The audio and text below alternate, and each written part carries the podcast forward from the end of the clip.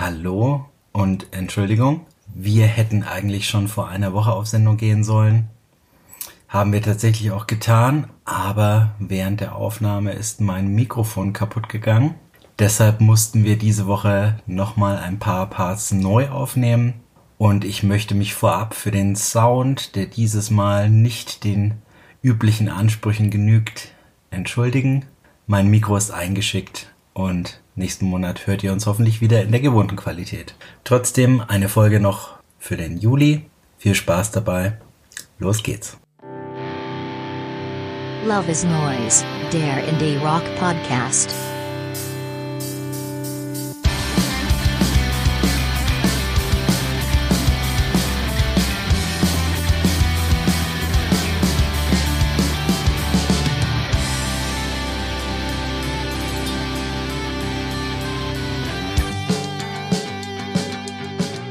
Herzlich willkommen zur siebten Folge von Love is Noise, dem Indie Rock Podcast. Ich bin Max und bei mir sind meine Co-Hosts Uli. Hallo Uli. Servus. Und wie immer ist bei uns auch der Philipp. Hi, grüßt euch. Servus Philipp. Hi, hi. Es ist Sommerloch und über den Schlager ist alles gesagt in Deutschland. Deshalb kommen wir zum wahren Aufreger der Woche. Ähm, unser ehemaliger Podcast-Gast aus Folge 4 und bekennender Pixies Edelfan Karl Lauterbach hat auf Twitter die Challenge bekommen, aus einem Bildchen mit den größten Rockbands der Welt drei auszuwählen.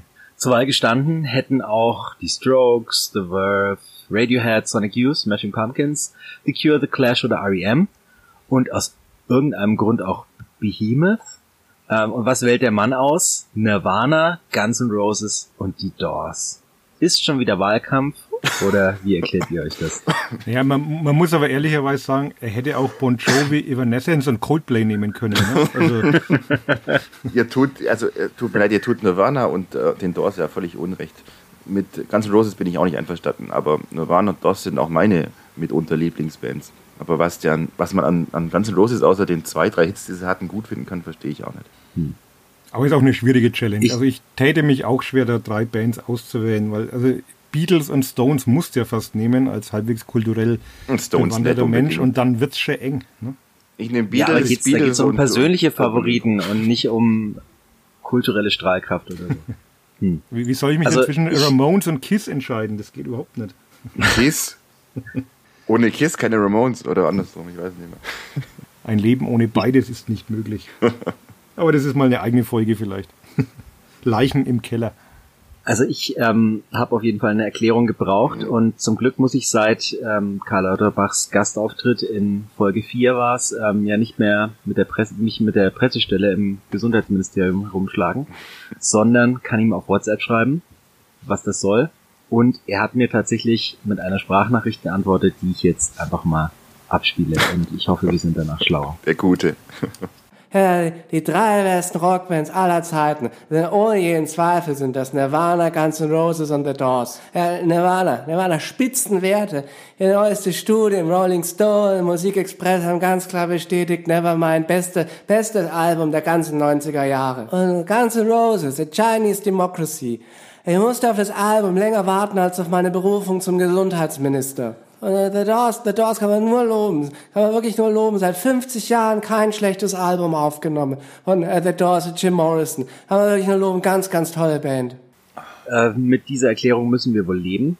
Belassen wir es dabei und sagt mir, wie geht's euch? Mittlerweile sind wir ja alle genesen hier. Ich bin genesen, aber Philipp. ich bin, ähm, ihr werdet es auch merken, stiller als sonst. Also meine, meine gutturalen äh, Rechtsklänge sind heute mal sehr gehemmt, weil ich ähm, einen tunnelnden Hals habe, wie sagt man? Ein Kratzen im Hals oder Halsschmerzen. Da wegen der Hitze bei uns in der Redaktion den ganzen Tag die Ventilatoren laufen und ich deswegen permanent im Zug sitze. Aber man hält es halt ohne auch nicht aus. Also wundert euch nicht, wenn ich Bist heute. Du der Einzig wenn ich heute äh, meine Wortbeiträge aufs Nötigste beschränke. Das liegt nicht an meiner schlechten Vorbereitung.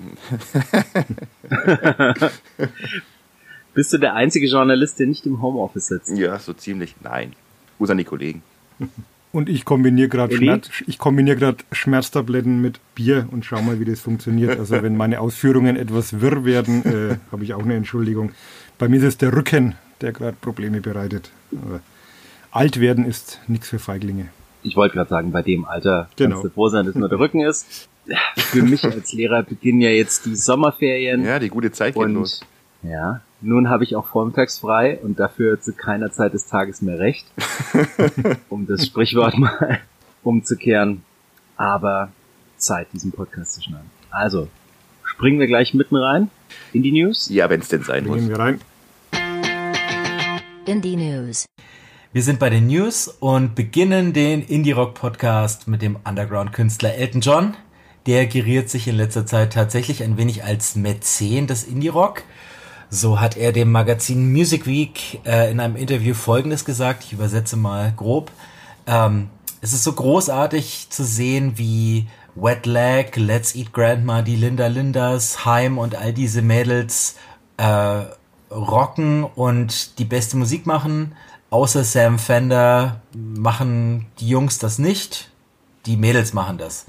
Ähm, ja, dann hat er sich noch darüber beschwert, dass es keine guten Platten in den Top 20 gibt und festgestellt, dass ähm, Künstler wie Sharon Van Etten oder Angel Olsen wesentlich höher charten sollten als sie. Also, ähm, der Mann ist am Puls der Zeit und tatsächlich hat er auch Nägel mit Köpfen gemacht und mit unseren ähm, Alumni Yard Act zusammen deren Song 100% Endurance neu eingespielt. Ähm, Chapeau, Elton, er lässt seinen Worten auch Taten folgen. Weil das natürlich jetzt Finde auch, auch konsequent ist, mit, mit Yard Act das zu machen. Ne? Ich hätte mir dann schon so eine Neueinspielung von Candle in the Wind mit Wet Leg eher gewünscht. Das wäre richtig gut. Aber ich finde es auch klasse, dass der, dass der Rocketman auf seine sehr alten Tage nochmal so die Werbetrommel rührt für so blutjunge Bands und vor allem halt Wetleg und Linda Lindas, die auch zu meinen äh, derzeitigen Favorites gehören.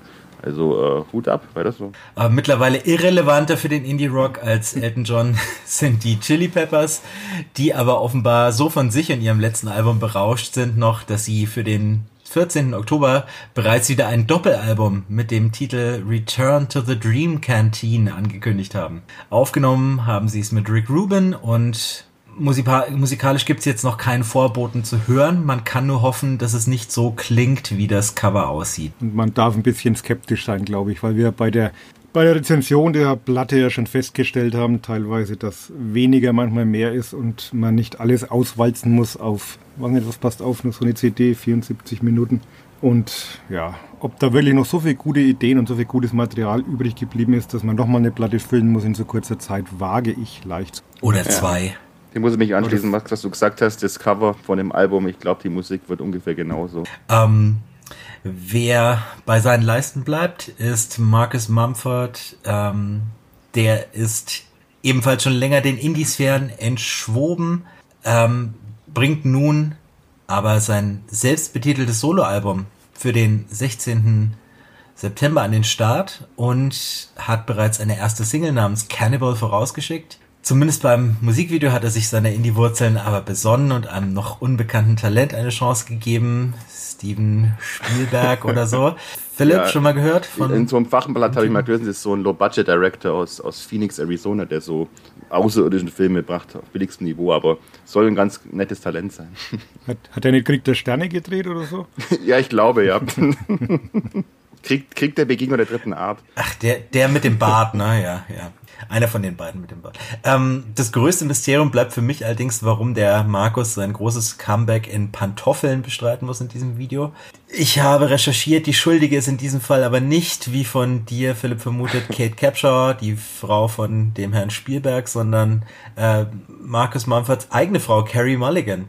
Die schien, zumindest was die Auswahl ihrer Filmrollen anging, bisher eigentlich extrem geschmackssicher und jetzt dieses modische Fauxpas, Fragezeichen. Vielleicht laufen wir nächstes Jahr auch alle in Pantoffeln rum. Ähm, über den Song selbst gibt's gar nicht so viel zu sagen. Untypisch karg und ähm, hookarm für eine erste Single. Etwas irritierend gedoppelte Vocals und die Akustikgitarre etwas low im Mix, aber auch ein bisschen schaurig schön, wie es der Titel schon vermuten lässt. Ja, ich fand es relativ einschläfernd und sehr unspektakulär. Und äh, laut den YouTube-Credits hat der Kate Capshaw immerhin die, die Art Direction geführt. Und als Willie Scott aus Indie 2 weiß man, dass er davon nicht so viel Ahnung hat. Wahnsinnsfilm, lasse ich jetzt nicht. Erstmal erstmal zur Verteidigung der Pantoffeln. Ihr wollt nicht wissen, wie ich hier den Podcast aufnehme. Ähm, Ist auch sehr heiß Punkt B. Nackt in Und Pantoffeln. Schlafanzug ist ja schon Bei 30 Grad, über, überm. White Russian in der Hand. Ja. ähm, zum, zum Song. Ähm, man kann eins zumindest, kann man mal sagen, es ist äh, was Überraschendes, was ja bei äh, Mumford Sons in den letzten Jahren, in den letzten Stadionrock-Alben nicht so der Fall war. Das war dann doch eher langweilig und vorhersehbar und es ist zumindest mal was Überraschendes. Aber ob ich es jetzt ähm, berührend oder langweilig finde, bin ich auch noch nicht so ganz schlüssig. Schauen wir mal, wie das Ganze dann im September auf Albumlänge klingt. Ähm, ich frage mich nur, ob es die Brüder überhaupt noch gibt. Die letzten Neuigkeiten aus deren Lager waren ja, dass man den Banjo-Spieler rausgekickt hat, nachdem der sich auf Twitter ein bisschen zu sehr in die Trump-Ecke gewagt hatte.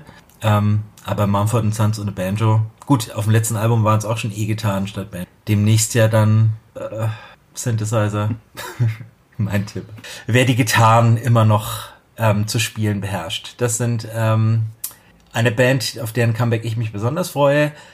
Ähm, die Indie-Rock-Veteranen von Arches of Love haben ihr erstes Album seit knapp einem Vierteljahrhundert angekündigt. Reason in Decline kommt am 14. Oktober und die Vorab-Single In the Surface Noise ist schon mal ganz gelungen, wie ich finde.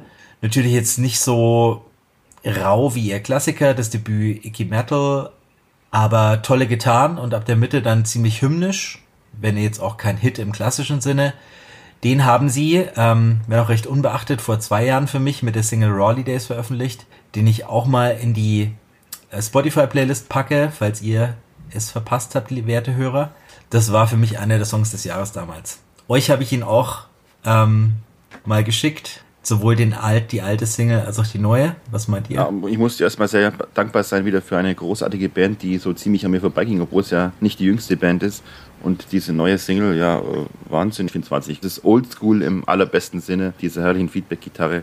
Äh, kann so kommen, kann man so hören, finde ich klasse. Ja, erinnert mich sehr angenehm an die Zeiten, als ich noch keine Pantoffeln und Freudeschlafanzüge getragen habe. Also ähm, viel Slide Letzte Woche also.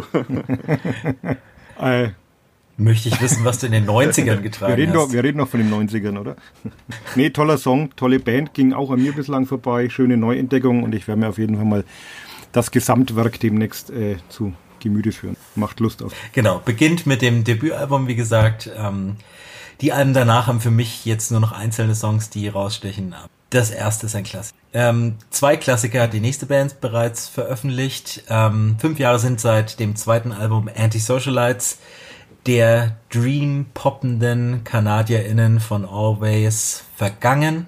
Aber wenn man die zweiminütige Leadsingle Pharmacist des am 7. Oktober erscheinenden Blue Ref hört, war es doch viel zu lange.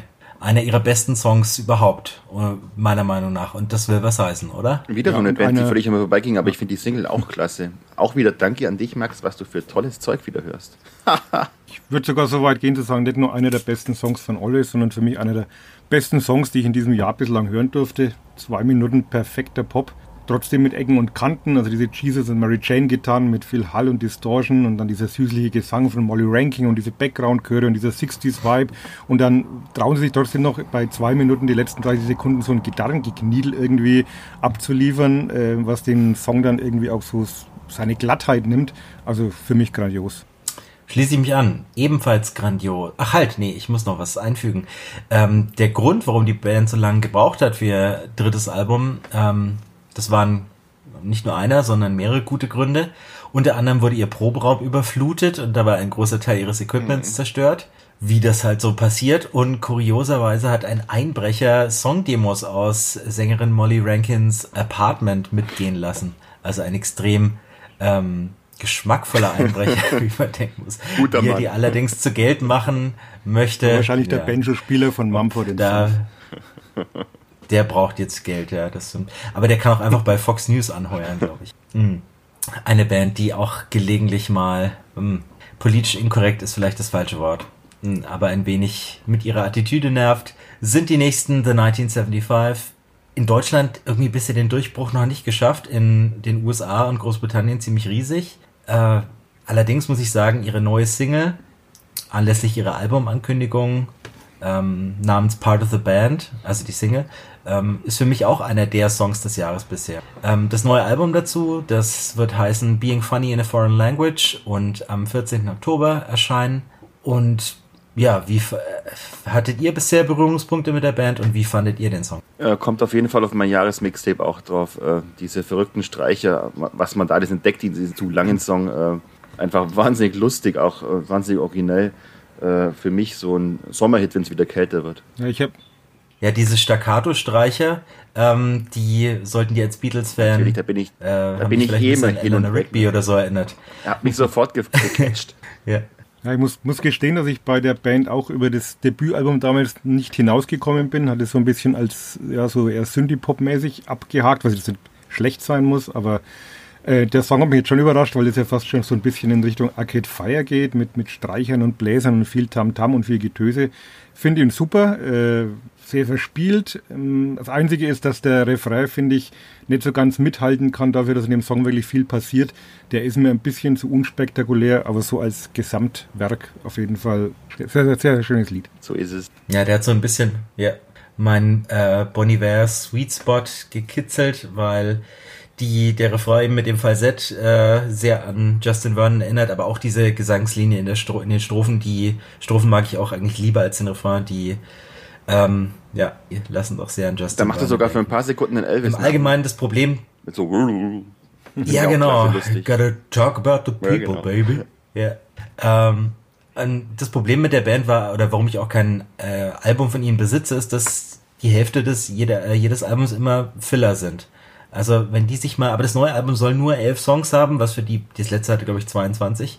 Ähm, das heißt, das ist vielleicht ein gutes Zeichen, dass diesmal kompakt genug ist, dass ich auch mal Vinyl-Inflation zum, Tropf, äh, zum Trotze ein bisschen Geld locker mache, deut, deut. wenn noch ein paar andere Highlights drauf sind. Hört, hört Red Hot Chili Peppers. Schauen wir mal. ähm, da wir immer so wenig über deutsche Bands reden, bin ich froh, äh, dass ich die, das neue Album der Düsseldorf Düsterboys auch noch ankündigen darf. Die haben schon die neue Single Ab und zu vorausgeschickt und ihr zweites Studioalbum Duo Duo für den 7. Oktober angekündigt. Die Düsseldorf Düsterboys sind gewissermaßen das akustische Pendant zur zweiten Band der Herren Rubel und jetzt weiß ich gar nicht, Gon Gonzalves, Goncalves Crescendo, ich weiß nicht, wie der äh, Nachname des Herrn ausgesprochen wird. Aber ihre Zweitband heißt jedenfalls International Music, die hat Uli letzten Monat live gesehen und fand sie super. Und der Song erinnert mich in seiner Hyperentspanntheit so ein bisschen an die Kings of Convenience. Angenehm, aber jetzt nichts, was mir länger im Ohr bleibt. Ja, wie du schon ich sagst, äh, Parallelen, Parallelen zu International Music sind natürlich deutlich vorhanden. Das sind ja zwei Drittel von International Music. Ähm, Düsseldorf Düsterboys waren schon immer ein bisschen reduzierter und folkmäßiger. Das ist auch bei dem Song so. Das so leicht einen spanischen Touch. Und was man aber so als Trademark hat, ist dieser perfekte Harmoniegesang, den sie auch äh, bei International Music sehr, sehr, ja, muss sagen, sehr perfekt auf die Bühne bringen auch. Und das hat man hier auch wieder. Und das finde ich auch, was die Musik von, von anderen Bands abhebt und so ein bisschen äh, ein Alleinstellungsmerkmal hat. Also ich finde beide Bands sehr hörenswert und sehr lohnenswert und freue mich aufs neue Album. Äh, ich muss ja spontan an, an sehr deutsche Simon Garfunkel denken, die allerdings arg auf Valium sind, mit so einem schönen Mambo oder Bossa Nova Allure und Touch. Ähm, was mich an der Band vielleicht stört, ist, dass die gar nicht aus Düsseldorf kommen, sondern aus Mainz. Ich habe nachgegoogelt. Ansonsten passt es. Bau mir eine Brücke, ähm, äh, Nicht aus Mainz, sondern aus. Oh Gott, wo kommen jetzt, die denn her? Woher kommen äh, Palp? Wales? Spon Spon London? Nein. Birmingham? Ah, warte, warte, ich gucke. Sheffield. Wer googelt? Also ich wäre, während Philipp. Sheffield. Sheffield. Da hast so schnell googelst. Wahnsinn, okay. nee, hätte ich nicht gewusst.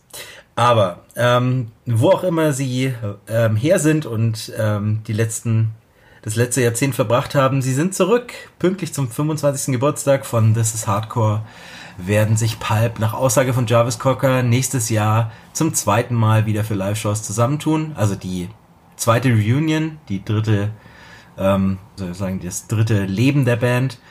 Ob es jetzt bei den Shows bleibt oder ob da noch mehr kommt, ist noch offen. Ähm, da wir jetzt also nichts weiter zu bereden haben, als dass es Tourdates gibt für Großbritannien. Was ist das beste Pulp-Album? Different, Different Class. Class. Oh, okay. Sind wir uns aber wieder einig heute. Ist, glaube ich, der Konsenspick. Ja, dann möchte ich zumindest eine Lanze für den Vorgänger His and Hers Hab brechen noch. Hat mit Babies für mich den besten Pulp-Song. Aber ich, ich muss. Ich denke, in den Listen wird man Ich muss kritisch anmerken, dass ich ähm, ähm, This Hardcore hier liegen habe bei meinen CDs, aber noch nicht geschafft habe, in den letzten 10 oder 20 Jahren die Plastikhülle zu entfernen. Von dem her weiß ich gar nicht, ob mir Pipe so gefällt. Ich werde jetzt jedenfalls nicht nach Großbritannien reisen. Ja, ich wahrscheinlich auch nicht. Aber ähm, vielleicht kommen Sie zur Festival Festivalsaison. Ja, bei Rock im Park man sicher. Hier und dann könnt ihr sie bei Rock im Park ähm, nach der Modern Talking Reunion wahrscheinlich dann als Mal Headliner den sehen. nicht an die Wand. dann doch lieber Pipe Forever. Das waren die News. Schauen wir auf die Platten des letzten Monats. Indie Album Reviews. Und auf zu den Reviews. Es geht los mit einem meiner persönlichen Lieblingskünstler, nicht Jack White, Philipp. Du als alter Fanboy. Überzeug mich. Diesmal zum Ja, ähm, dann fange ich halt an. ähm, ja, ähm, ich sag's mal so, wie es ist. Mein drittes Album des Jahres nach Nie wieder Krieg und Fear of the Dawn nämlich das Gegenstück von Fear of the Dawn nach nur drei Monaten. Mr. Jack Whites Doppelschlag in diesem Jahr und das Zwillingsbaby heißt Entering Heaven Alive, wie wir alle wissen. Und ich spare mir jetzt äh, guter Zwilling, böser Zwilling Sprüche. Stattdessen will ich jetzt mal sinngemäß eine Vorab-Review aus irgendeinem Magazin, ich meine es war Visions, zitieren. Ähm, Jacks Himmel hängt jetzt voller Geigen. Und angeblich hat er auch gefastet, bevor er die neuen Songs geschrieben hat.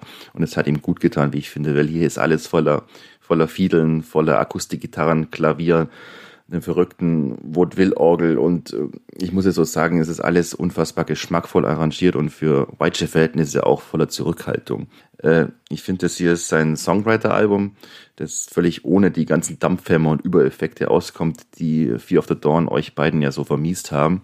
Und ja, Jack, der bekanntlich jeden Beatles-Song am ersten Takt erkennt, hat fleißig Beatles gehört und da vor allem auch die McCartney-Stücke, die verspielt darin.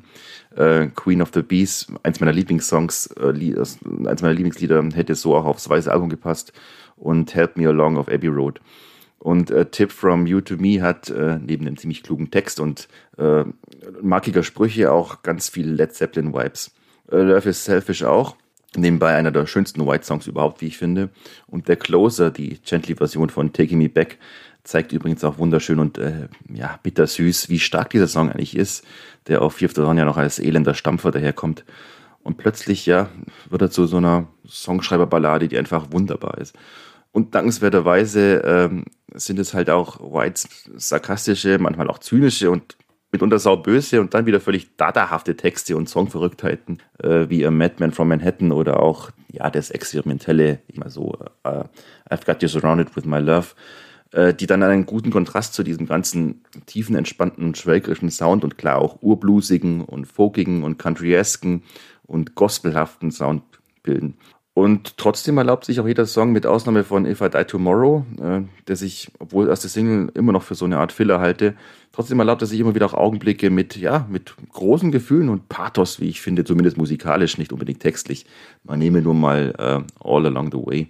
Ja, ich bin hin und weg und begeistert. Ich bin Jack White-Fan, ich bin Jack White-Apologet und das hier ist sein harmonisches Album und ich fahre mit der Platte gern lebendig Richtung Himmel.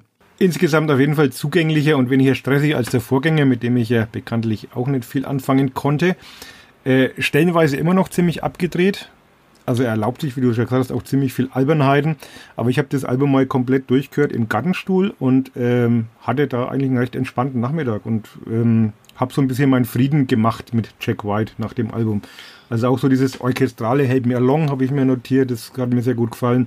Madman from Manhattan mit diesen funky Bassläufen hat was. Diese Akustikballade Love is Selfish hat mir ganz gut gefallen. Ich fand ja auch die Vorabsingle schon nicht schlecht, wo er seinen Sarg durch die Gegend trägt. Äh, dieses Queen of the Bees. Also es gibt wirklich ein paar Highlights. Es gibt auch ein paar Songs, wo ich sage, okay, äh, da kann man jetzt auch mal weiter skippen. Also so über komplette Albumlänge überzeugt mich nicht. Aber im Vergleich zum Vorgänger ein ja, Quantensprung, darf man gar nicht sagen. Ne? Das ist eigentlich nur ein kleiner Sprung, ein Quantensprung, das wird immer falsch benutzt. Also ein, ein großer Sprung und ähm, ja, nicht kein Album des Jahres für mich, aber eins der besseren Alben, kann man so sagen. Alles war schön und nichts tat weh, zitiere ich mal Casper, zumindest im Vergleich zum Vorgängeralbum. also die Arrangements sind ausgefeilt, und verströmen Classic Rock Vibes auf angenehme Art und Weise. Diese werden von Jacks Vocals aber teilweise wieder niedergerissen. Besonders schlimm finde ich das im B-Part des ansonsten eigentlich wunderschönen Help Me Along. Und ansonsten finde ich nur das jazzige I've Got You Surrounded und das jammige A Madman from Manhattan von Anfang an gleich furchtbar. Der Rest geht recht angenehm, aber doch relativ spurlos an mir vorbei. Und das meine ich sowohl als Lob als auch als Kritik. Okay, dann mache ich mal weiter mit der bestangezogensten Band aus New York. Die sind zurück mit ihrem Pandemie-Album. Zum ersten Mal schrieben Interpol also nicht gemeinsam, sondern per E-Mail aus Schottland, Spanien und Georgia. Laut eigener Aussage ist dabei ihr positivstes Album herausgekommen, was man Paul Banks nach der Trennung von Helena Christensen auch gönnt. Hören kann ich es allerdings nur bedingt. Der Opener und die erste Single Tony hat mich anfangs sehr enttäuscht, weil es trotz eines schön perlenden Pianos zu eintönig voranmarschiert, ohne jemals wirklich an Fahrt aufzunehmen. Nach mehrmaligen Hören hat die Hookline im Refrain aber für mich gezündet. Schade bleibt allerdings, dass Daniel Kesslers funky Staccato-Riff so leise im Mix bleibt, denn das hätte beinahe sogar für etwas Tanzbarkeit gesorgt. Der Refrain der folgenden Single Fables geht schneller ins Ohr, Allerdings stößt mir das penetrante Picking der Leadgitarre, das sich durch den ganzen Song hindurchzieht, an manchen Stellen harmonisch etwas übel auf.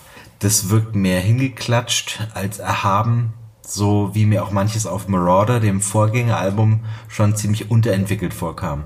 Ähnlich geht's mir auch hier mit Banks seltsam gepressten Vocals in der Bridge, wenn er fast so ein bisschen wie Jay Maskis wimmert. Bei Jay Maskis finde ich das cool, aber hier weniger.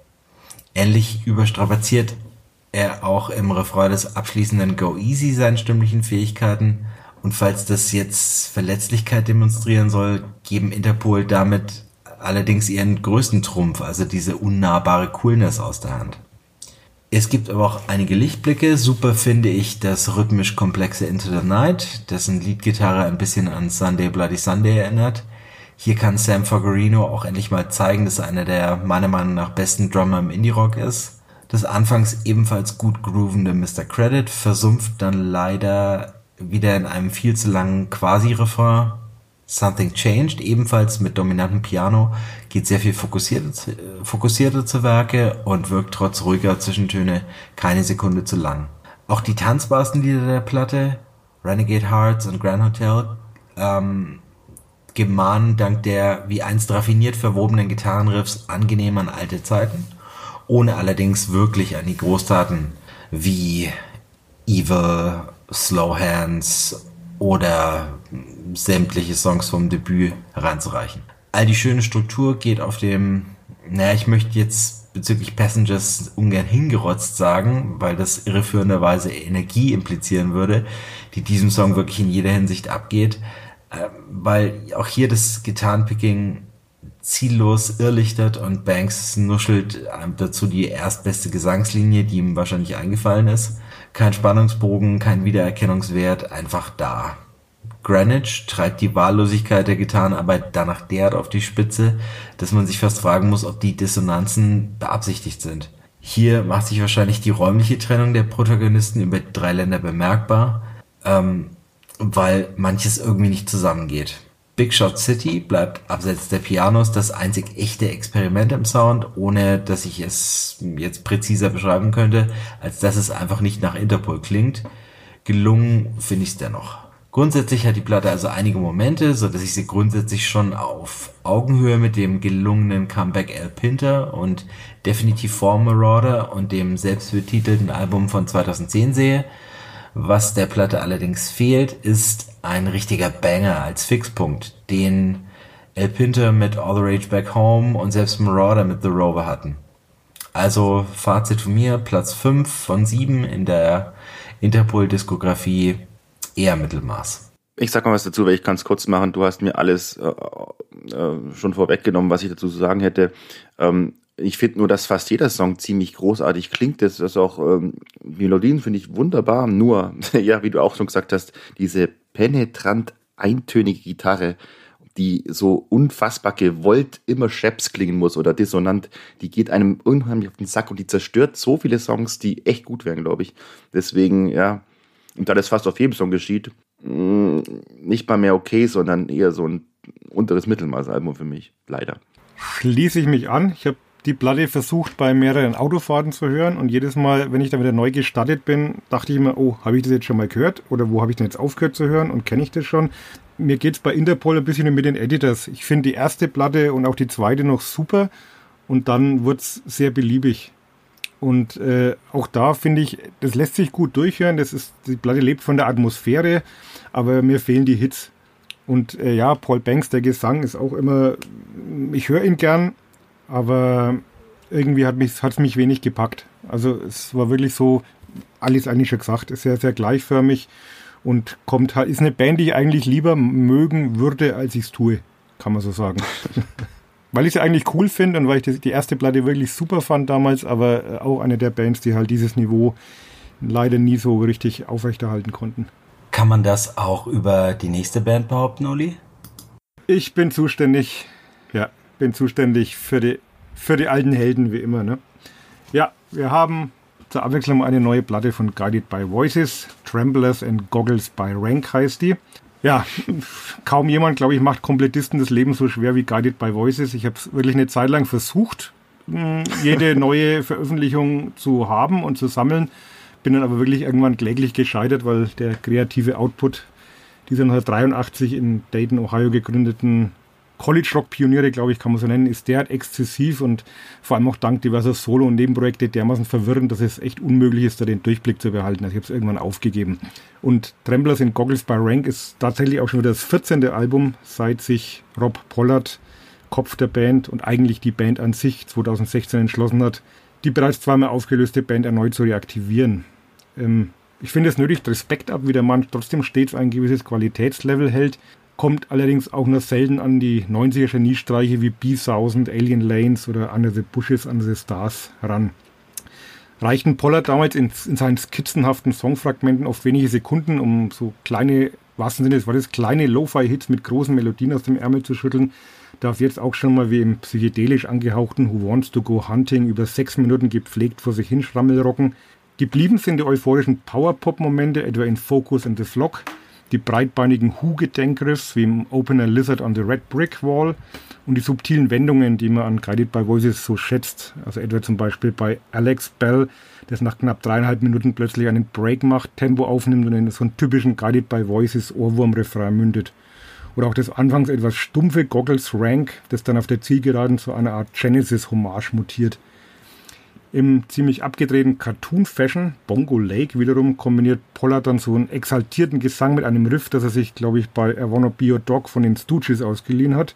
Und natürlich gibt es auch ein paar belanglose Nummern wie, wie Boomerang oder das sich etwas zäh dahinschleppende Puzzle 2. Aber unter dem Strich, finde ich, bleibt ein insgesamt sehr solides und phasenweise auch richtig gutes Album, das dem Gesamtwerk, dem unüberschaubaren Gesamtwerk von Guided by Voices allerdings wenig neue Facetten hinzufügen kann. Das wäre mein Fazit. Ja, was einen vor dem ersten Hören schon stutzig macht, das sind die Songlängen von teilweise über sechs Minuten, die man von Herrn Pollard ja sonst nicht so gewohnt ist. Das ist gleich so knallt wie beim Opener, aber auch nicht. Der zweite Song, Alex Bell, würde ich sagen, ist sogar mein liebster Guided by Voices Song seit Girls of Wild Strawberries von 2004 denn ich skippe die neuen Alben immer noch zumindest einmal komplett durch, obwohl, beziehungsweise weil ich mir von ihnen auch kein neues Alien Lanes mehr erwarte. Russells Marching Band war ein weiteres Highlight für mich, auch wenn ich es mir noch ein wenig kompakter gewünscht hätte. Goggles by Rank und Focus on the Flock habe ich, haben mich ganz angenehm an Bob Moles Spätwerk erinnert. Und vom Rest ist mir nicht ganz so viel hängen geblieben. Selbst das hätte ich aber auch nicht über die Guided by Voices der letzten fast 20 Jahre sagen können. Also insofern gut gemacht. Ein spätes Aufblitzen der Qualitäten von dazumal. Hm, dann kann ich mich jetzt ja outen als jemand, der Guided by Voices vom Namen her kannte, aber keines von den 8 Millionen Alben besitzt und auch spontan keinen Song nennen könnte. Du kennst. Deswegen fand ich das ähm, im Rahmen ähm, deiner Review äh, zu hören, ähm, also in Vorbereitung, ein richtig gutes Album. Ich finde es auch toll, wenn alte Männer noch so große Ambitionen haben und so krachige Musik machen können. also wie gesagt, ich kannte Guided by Voices nur vom Namen her und von der Bedeutung, aber ich hatte nie ein Album und ich habe auch keinen keinen Song im Kopf, der vor diesem jetzigen Album stattfand. Äh, jedenfalls hat die Band jetzt oder der Mann einen neuen Fan. dann, dann hört er wirklich mal die drei aus den 90ern an. Motor Away, Song für die Ewigkeit. Also ähm, kann ja. man nur empfehlen. Alien Lanes. Notiert. Auf jeden Fall noch B1000, Isolation Drills und vielleicht noch Do the Collapse. Jetzt fangt nicht an, drei reichen am Anfang, ja. glaube ich. Deswegen glaube ich, die drei, die man haben sollte. Ist notiert. Beim nächsten Mal dann Guided by Voices Special. Es gibt auch eine Greatest Hits Platte. Hm, noch besser. Ich bin ein großer Fan von so Best-of-Alben. Okay, dann komme ich abschließend noch zu den Viagra Boys. Beim Hören ihres neuen Albums äh, Cave World habe ich mich gefragt, ob diese Herren aus Stockholm schon die neuen Divo oder B52 sind oder zumindest die neuen Butthole Servers. Es ist definitiv selten, dass so durchgeknallte Rockmusik so einen potenziellen Massenappeal hat jedenfalls. Der Durchbruch scheint also in trockenen Tüchern und ist angesichts hochkarätiger Singles wie Troglodyte, Ain't No Thief und Punk Rock Loser mehr als verdient. Zumal die Band letztes Jahr nach der, noch den überraschenden Tod ihr, ihres Gründungsmitglieds Benjamin Walle zu verkraften hatte. Sebastian Murphy hat als geborener Frontmann mit seiner abgefuckten und enorm wandelbaren Stimme wesentlichen Anteil an diesem Appeal. Und nicht zu unterschätzen ist auch die besondere Note, die Saxophonist Oscar Karls der Band quasi als Geheimwaffe verleiht. Das hört man sehr schön bereits im treibenden Opener Baby Criminal. Manchmal, wie bei Creepy Crawlers, habe ich aber ein bisschen das Gefühl, dass sie sich bei aller Legitimität ihrer Feindbilder selbst für smarter und lustiger halten, als sie eigentlich sind. Und das Leitmotiv der Devolution des modernen Menschen zu seinen primitiven Vorfahren ist jetzt auch nicht das originellste. Auch musikalisch sind Songs wie Cognitive Trade-off Hypothesis etwas zu eintönig. Der Bluesstampfer Big Boy trotz des Sleaford Mods Features mit 5.30 einfach zu lang und der Electro Clash von ADD ein bisschen zu altbacken. Zum Glück enden sie mit meinem persönlichen Highlight Return to Monkey, das nach vier mitreißenden Minuten schließlich auch in der akustischen Affenwerdung des Menschen kulminiert. Insgesamt würde ich sagen, dass Cave World ein gutes Album ist und sogar für mich persönlich besser als Welfare Jazz, weil es mehr nach vorne geht. Mein Favorit bleibt aber das Debüt Streetworms, das ich an dieser Stelle allen spät hinzugekommenen noch empfehlen möchte. Ich steige kurz ein, ähm, kann mich deinen Worten anschließen, finde es insgesamt aber zu ähm, erzwungen arty. Also da ist fast schon ein bisschen zu viel wie nennt man sowas überhaupt? Ich komme auf das Wort, ich sag's euch nachher. Es täte der Platte besser, wenn sie ein bisschen schmutziger wäre, finde ich. Ein paar mehr Dreckigkeiten zulassen würde, aber dann ist da zu viel. Mir fällt kein besseres Wort ein, Artiness. So Art Pop, den ich nicht mag, oder Art Punk, den ich. Aber äh, das soll das nicht mindern, das ist ein, immer noch ein gutes Album. Sehr gutes Album. Wir, wir sind heute der große Konsens-Podcast. Wir sind uns bei allem irgendwie komplett einig bislang. Äh, geht mir genauso. Ähm, gelungene Platte. Ich hatte mit der Vorabsingle Ain't No Thief ein bisschen Probleme, das war mir ein bisschen zu Big Beat-mäßig. Ähm, dann der Einstieg mit Baby Criminal finde ich aber, also auch Troglo, Troglodyte, kann kein Mensch aussprechen, äh, sehr gelungener Einstieg. Äh, Saxophon liebe ich eh als Trademark-Instrument, finde ich auch, ist auch wieder da. Punkrock Loser groovt entspannter hin. Äh, dieser Psycho Blues von Big Boy, ja, bisschen zu lang, aber, aber schon auch ganz nett. Was ich auch überflüssig fand, war dieses Creepy Crawlers und das ist, glaube ich, genau der Punkt, was du meinst, dass man da halt dann äh, versucht, noch ein bisschen äh, ver, verstörender zu sein und dann wird es aber einfach irgendwann wird dann halt auch unhörbar. Also da habe ich dann irgendwann wirklich weitergeskippt. Aber auch in meinen Ohren ein gutes Album. Ähm, gleich, gleich auf mit dem Vorgänger. Denn das Debüt kenne ich nicht, das muss ich mir jetzt eigentlich mal anhören, nachdem du es empfohlen hast, wieder wiederholt, aber ähm, gleich auf mit dem Vorgänger. Gute Platte, nicht perfekt. Okay, vielen lieben Dank euch beiden. Dann kommen wir jetzt noch zu unserer kleinen Rubrik Kurz und Gut mit weiteren Alben des Monats in Kürze, die wir euch empfehlen möchten. Philipp, fang nochmal an. Soll ich anfangen? Mache ich gerne. Ähm, ja, denn auch Manta sind zurück und Manta haben im zehnten Jahr sind sie inzwischen für das Album am Start und das heißt Pain is Forever and This is the End. Und ich glaube, Manta müssen wir nicht drüber reden, das ist eine der coolsten und aufregendsten deutschen äh, im weitesten Bands Jahre. Ich habe sie, na Quatsch, das war Mantar, Mantar. ich habe sie mal vor, vor einigen Jahren äh, bei Rock im Park in der Arena gesehen. Ähm, Da waren sie noch, da liefen sie noch unter Geheimtipp und ich war damals schon geplättet, wie sich zwei Typen, vor allem dieser eine, also der Sänger, der nur aus Sehnen und Säure bestehende Karl Hanno äh, Klenhardt, äh, mit ihrem Doom, Stoner, Sludge, Grunge, Punk Bastard dermaßen die Halle niederreißen konnten. Ähm, so eine fiese Band, so eine böse Musik, einfach zu, zum Niederknien. Und äh, Pain is Forever lässt da kein bisschen nach, wie ich finde. Äh, dieser vermeintlich wilde Stilmix geht weiter und er geht weiter hervorragend auf bis an alle Schmerzgrenzen. Ähm, und wer also mal wieder innovativ was mitten in die Fresse kriegen will, der soll sich die neue Manta kaufen. Und äh, And You Will Know Us by the Trade of Dead sind auch wieder zurück, zwei Jahre nach ihrem Album Nummer 10. Jetzt haben sie Bleed Here Now draußen und siehe da, es klingt gar nicht nach Oasis. Äh, stattdessen klingt es nach Trade of Dead und die klingen ja bekanntlich nie wirklich typisch, sondern immer wenig anders, überlebensgroß, äh, progig, bombastisch, ohne aber ihre Hard- und Emo-Anfänge ganz verleugnen zu können.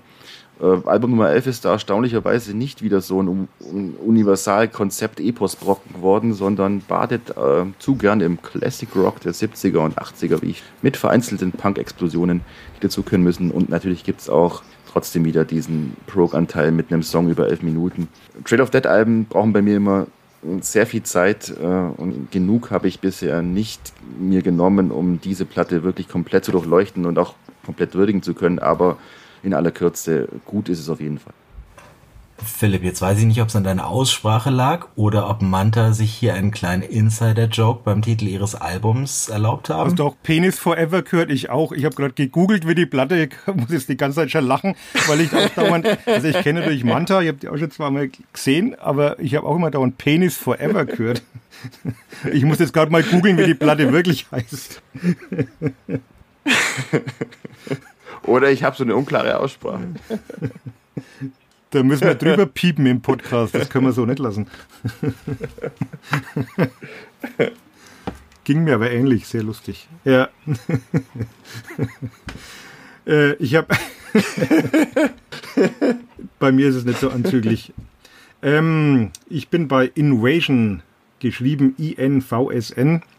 Let the Night Love You, das dritte englischsprachige Album. Sie hat nämlich vorher auch schon zwei schwedischsprachige, die wir jetzt mal nicht mitzählen. Also das dritte englischsprachige Album des Bandprojekts von Dennis Lixin, der mit Refused Hardcore-Geschichte geschrieben hat und auch danach The International Noise Conspiracy anführte.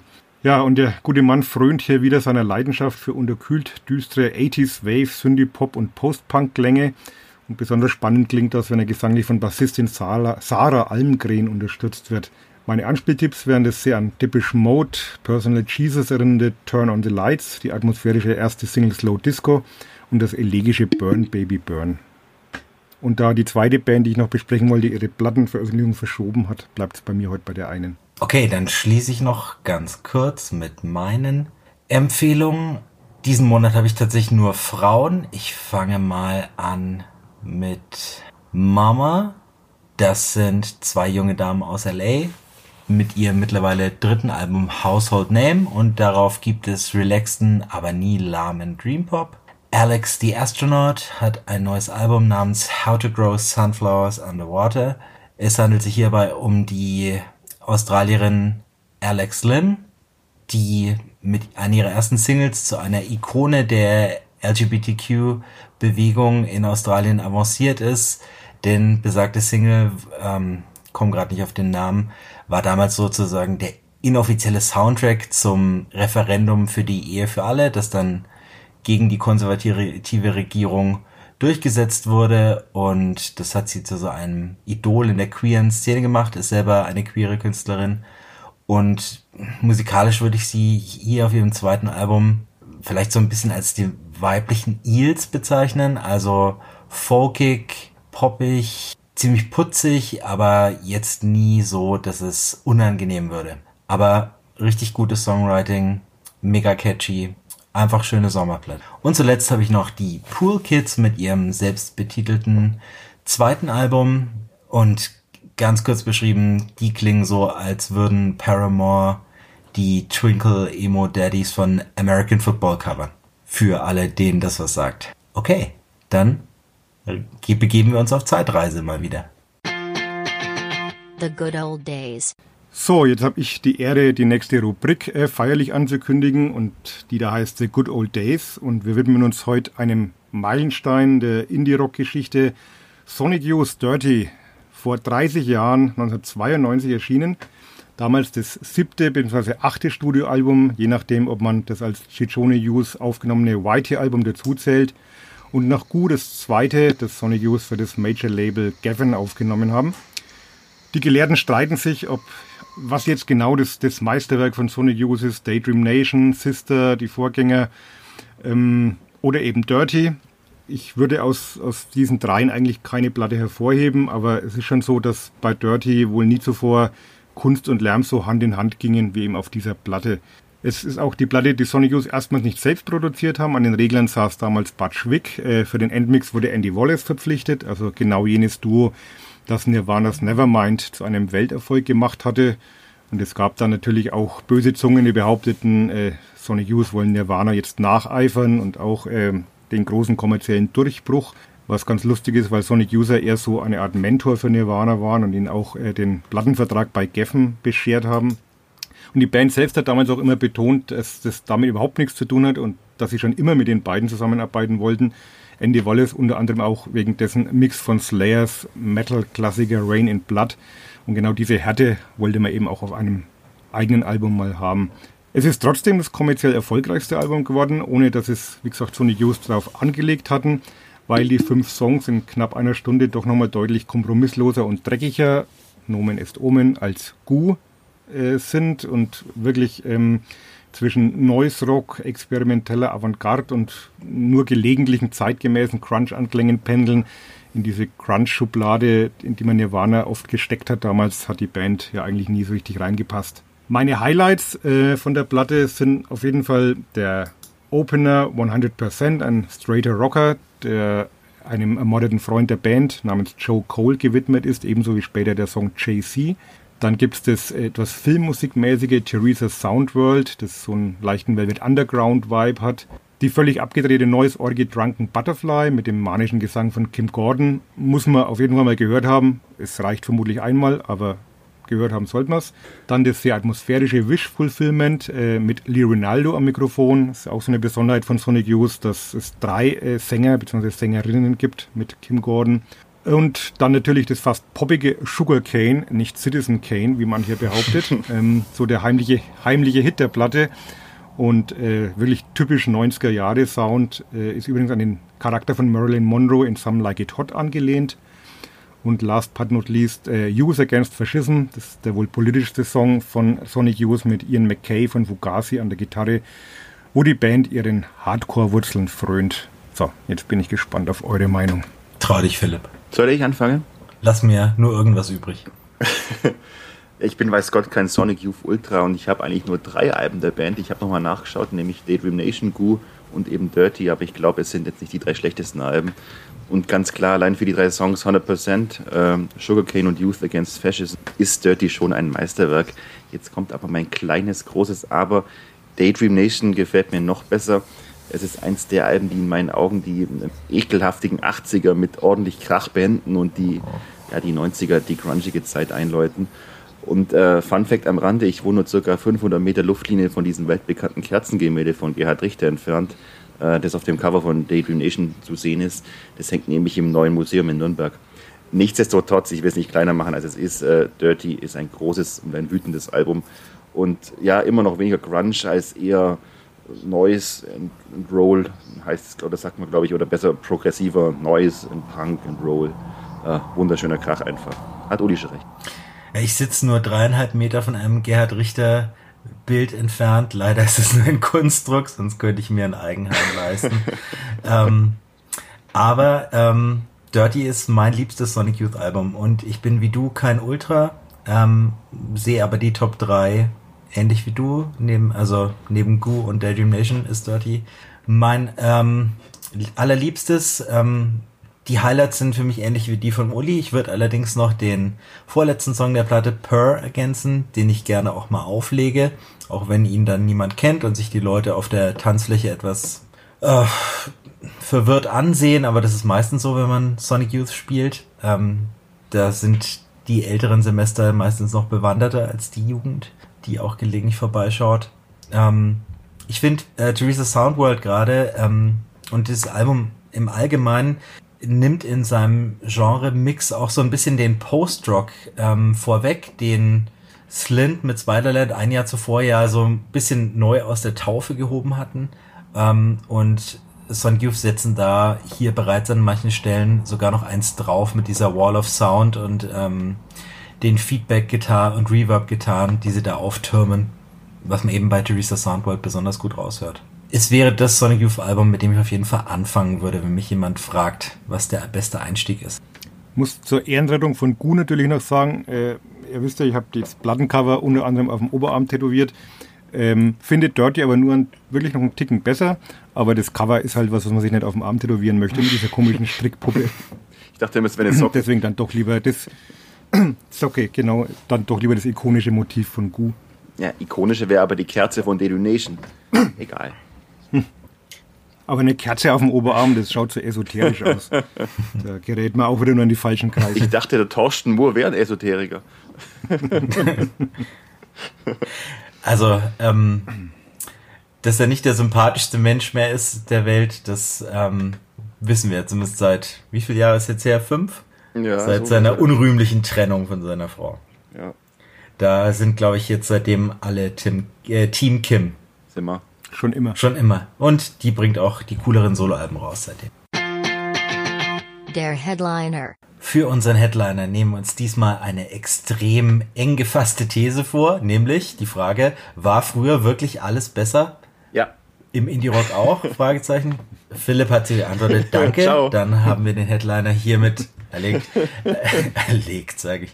Ähm, warum wir auf diese Frage kommen, oder ich vielmehr, ähm, eine Musikmarktanalyse von Luminate in den USA hat ergeben, dass neue Musik, die meinen da mit neuer Musik Musik, die höchstens 18 Monate alt ist, so wenig gehört wird wie nie zuvor. Währenddessen erleben Kate Bush und Metallica durch ihre Features in Stranger Things große Revivals und begeistern Millionen neue HörerInnen. Stimmt also der Eindruck, dass Musik früher wirklich besser war? Und gilt das für den Indie erst recht? Ich mache es mir einfach und ähm, gebe die Frage jetzt erstmal an euch weiter. Dann möchte ich doch anfangen mit einem kurzen Exkurs zu Stranger Things. Ähm, erste Staffel, unoriginell, aber ganz launig und nett. Danach zwar immer teurer, aber auch immer, ich finde, hirn- und herzloser. Und diese alten Songs, die jetzt darum so gehypt werden, sind da eigentlich auch völlig verschenkt, weil sie in der Serie völlig beliebig daherkommen. Äh, so als ob eine Kate Bush halt irgendwo rumlag und man brauchte unbedingt noch einen 80er Ohrwurm oder eben irgendein Monsterriff und zufällig hatte man halt gerade Master of Puppets zur Hand. Also im Grunde werden diese zweifellos tollen Songs da halt komplett verschenkt in der Serie, was dann wiederum auch irgendwie zum, ja, zum Unterhaltungsmedienkonsum heutzutage passt, hat mir auch schon mal dieser ja, Beliebigkeits-Overkill. Vorweg nur. Jetzt darf der Uli oder so. Ja, es, es, gab vor Bayern eine von, von dieser, von dem Streamingdienst dieser in Auftrag gegebene Studie und die kam zu der Erkenntnis, dass man mit durchschnittlich 31 Jahren aufhört, neue Musik zu hören. Das ist ja so ein Phänomen, das ich, das ich im Bekanntenkreis auch durchaus immer wieder mal erlebe, von Leuten, die wirklich sich früher viel mit Musik beschäftigt haben, äh, wo dann eben dieses Argument kommt, naja, es gibt ja heutzutage keine gute neue Musik mehr, was natürlich so nicht stimmt. Dieser Podcast beweist äh, monatlich das Gegenteil. Man muss sich nur die Mühe machen, es zu entdecken. Und ich glaube, es hat einfach viel auch mit den veränderten Hörgewohnheiten zu tun. Also früher hat man sich einfach auch viel ähm, länger mit, mit Musik beschäftigen können. Also da hat man sich eine Platte gekauft und die hat man dann, weiß nicht, 20, 30 Mal gehört und dann hat man sich wieder was gekauft. Und inzwischen durch Streaming äh, hat man ja alle Möglichkeiten. Also jeder entscheidet selber, was er hören möchte. Früher hat man die Hits dann auch am Radio be zugeballert bekommen. Da gab es kein Entkommen. Inzwischen entscheidet jeder selber, was er hören möchte. Und es bleibt immer viel weniger Zeit, sich wirklich mit der Musik auseinanderzusetzen, weil immer schon das nächste, der nächste Hot Shit äh, vor der ja. Tür steht, der gehört ja. werden muss. Und ich glaube, dass, dass wirklich einfach die, die Muße nicht mehr da ist, sich wirklich mit, vor allem mit Alben, also heutzutage werden ja ganz viel nur noch Songs gehört, aber dass sich ja mit, mit Alben auseinanderzusetzen und so ein, so ein Album in seiner Gesamtheit, in seiner Kompaktheit zu entdecken und sich selber zu erschließen, das macht natürlich auch ein bisschen Mühe, als nur einzelne äh, Drei-Minuten-Songs zu hören. Und letztlich hat es auch, habe ich gelesen, auch was mit chemischen Prozessen zu tun, weil das Gehirn schüttet Dopamin aus, wenn es bekannte Muster entdeckt. Also man belohnt sich praktisch und deswegen ist es natürlich viel einfacher und leichter, sich dann in den bekannten Songs wiederzufinden und da vielleicht auch ein bisschen in, in Nostalgie zu frönen, als sich neue Welten zu erschließen. Uh, Uli, wenn du jetzt mit, mit der Chemie kommst, ich muss mal kurz den, den Gottvater des deutschen Nachtkaffeeschlagers, nämlich Stefan Waggershausen, zitieren. früher war alles viel früher, mein Kind, und der Himmel wird nie mehr so blau. Und für mich ist es irgendwie, ja, es wird nie wieder so klingen wie damals, als ich das erste Mal die Beatles gehört habe. Äh, so wie beim richtigen Leben, wenn man Glück hat, vielleicht ein oder zweimal die Chance hat, die große Liebe seines Lebens zu treffen. Und ab da muss sich dann jede andere Frau damit messen und vergleichen lassen. Und eigentlich kann sie dann immer nur abkacken.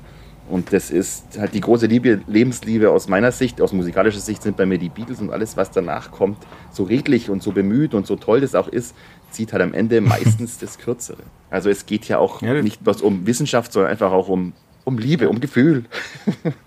Aber es hat, glaube ich, schon damit zu tun, das stimmt, wenn man jetzt sich überlegt, welche die berühmten zehn Platten für die einsame Insel, ähm, das werden wahrscheinlich bei allen dann doch eher Platten sein aus, aus will nicht sagen aus der Jugendzeit, aber, aber weniger jetzt Platten aus den letzten 10, 15 Jahren. Und ich glaube, das liegt auch wirklich daran, dass man eine ganz andere emotionale Bindung hat zu diesen früheren genau. Platten, weil man sich einfach viel damit beschäftigt hat und, und es einen geprägt hat irgendwie auch. Und, äh, Wenn man sich verliebt ja. hat. Ja. ja, und jetzt ist Musik halt irgendwie, ich will nicht sagen Gebrauchsgegenstand, klingt nicht so abwertend, das ist gar nicht so gemeint. Aber es ist natürlich auch immer bei uns dreien, glaube ich, bei jedem gleich immer so der Drang, da irgendwas Neues zu entdecken und man hüpft dann förmlich irgendwie so ein bisschen von, von Album zu Album. Man hört sich was an, auch für den Podcast, dann hört man sich eine Platte dreimal an, dann hört man sich aber schon wieder die nächsten drei Platten an, die man besprechen will. Also es bleibt wenig mhm. Zeit, sich wirklich mal mit einer Platte so, in, oder wie es der Philipp richtig sagt, sich in eine Platte so zu verlieben, wie es vielleicht damals war, in den 80ern oder bei euch in den Nullern. genau, weil ähm, zwischen 15 und 25 bildet man ja seine Identität noch heraus und in unserem Fall oder im Fall von einigen Menschen hängt, spielt Musik ja eine ziemlich wichtige Rolle dabei. Und deshalb wird die Musik, die man in dieser Zeit viel gehört oder entdeckt hat, auch immer ein, denke ich, ein Leben lang prägen und ein Leben lang als die beste Musik überhaupt wahrgenommen werden. Und deshalb ähm, lässt sich die Frage, war früher wirklich alles besser insofern beantworten, als dass es gilt, ja, für über 30-Jährige war früher wirklich alles besser. Ähm, äh, weil die eben in der Regel aufgehört haben, überhaupt noch was Neues zu entdecken, beziehungsweise keine Zeit mehr haben, sich so intensiv mit irgendwas auseinanderzusetzen, wie sie es früher getan haben. Weil eigentlich ähm, rein empirisch gesehen müsste die Musik ja sogar besser werden, ähm, da es so viel neue Musik wie noch nie zuvor gab. Und wenn man jetzt davon ausgeht, dass fünf Prozent der Musik, die rauskommt, gut ist, ähm, dann ist mehr Kuchen bedeutet dann ja auch dann mehr guten Kuchen in dem Fall. Aber man überfrisst sich halt nur, halt auch schnell. genau, nur wird's, nimmt man es überhaupt noch wahr in der Masse, ist natürlich die Frage. Und hat man überhaupt noch die Zeit, äh, sich hinzusetzen und das wirklich zu schmecken, was man da serviert bekommt. Und vor allem, ähm, da so viel da ist, hat man halt immer automatisch immer gleich diese Referenzen oder diese Referenzbands im Kopf und die Vergleichsbands. Und man vergleicht halt alles Neue ständig mit den alten Helden. Ja, aber dann, ähm, ich, was mich jetzt wirklich interessieren würde, auch an die paar Menschen, die gerade zuhören, schreibt uns doch mal, nachdem ich das ähm, beim Intro vergessen habe, an unsere E-Mail-Adresse loveisneuespodcast at ähm, gmx.com. Gibt es aus den letzten zehn Alben, die äh, zehn Jahren Alben, die ihr zu euren liebsten Alben zählt? Oder ähm, liegt das alles schon weiter zurück, als Musik euch vielleicht noch ähm, mehr geprägt hat, als es jetzt zu tun vermag aufgrund eurer Lebensumstände? Lustigerweise habe ich mich die Frage. Gibt, würden wir es natürlich gerne wissen. Lustigerweise habe ich mir die Frage auch gestellt und ich musste beantworten, nein, gibt es nicht, denn äh, mir ist aufgefallen, dass ich nach 2000, 2004 oder genauer gesagt nach Elephant von den Stripes und Aha Shake Heartbreak von äh, den Kings of Leon äh, spontan keine Alben habe, die ich jetzt als Alben für die einsame Insel bezeichnen würde. Oder Sie fallen mir zumindest nicht ein. Fällt dir was ein, Uli? Äh, ich möchte nur noch dazu nicht unerwähnt lassen, dass ich Running Up the Hill damals schon scheiße fand. Hm. also. Im Gegensatz zu Bush Master of Puppets, das fand ich damals auch schon gut.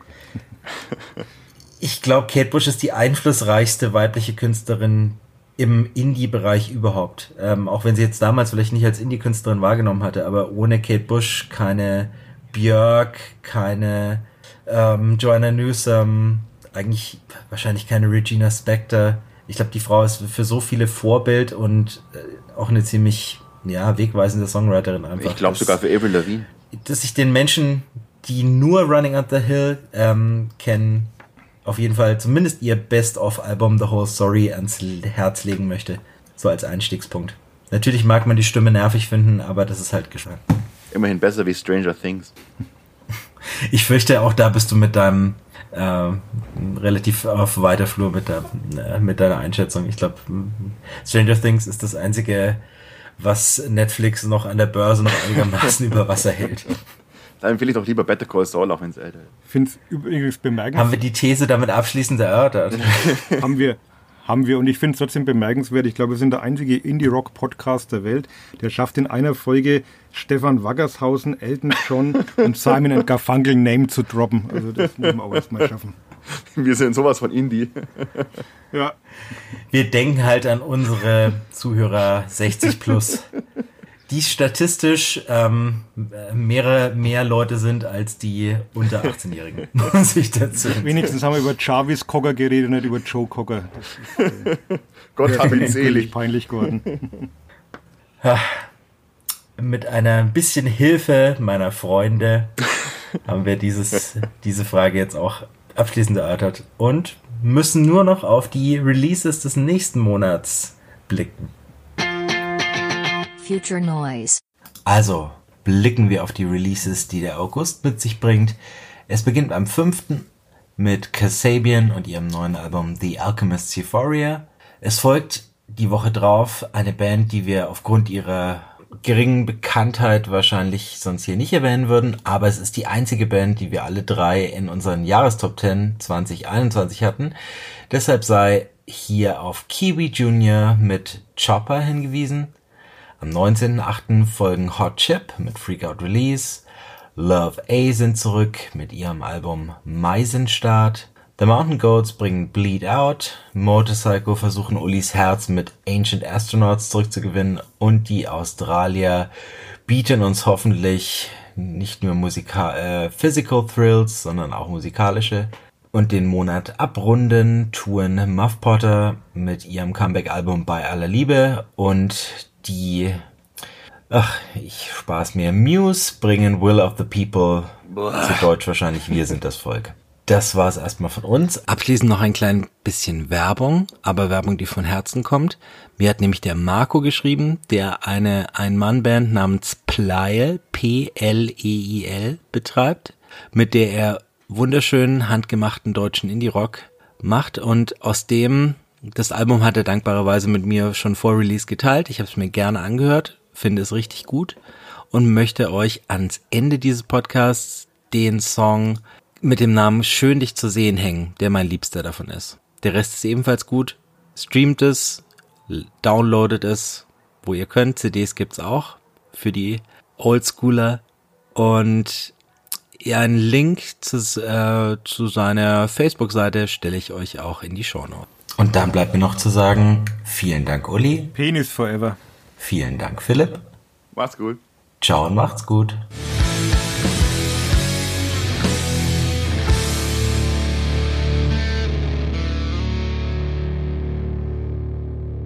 Ich rauche ungern auf Lunge.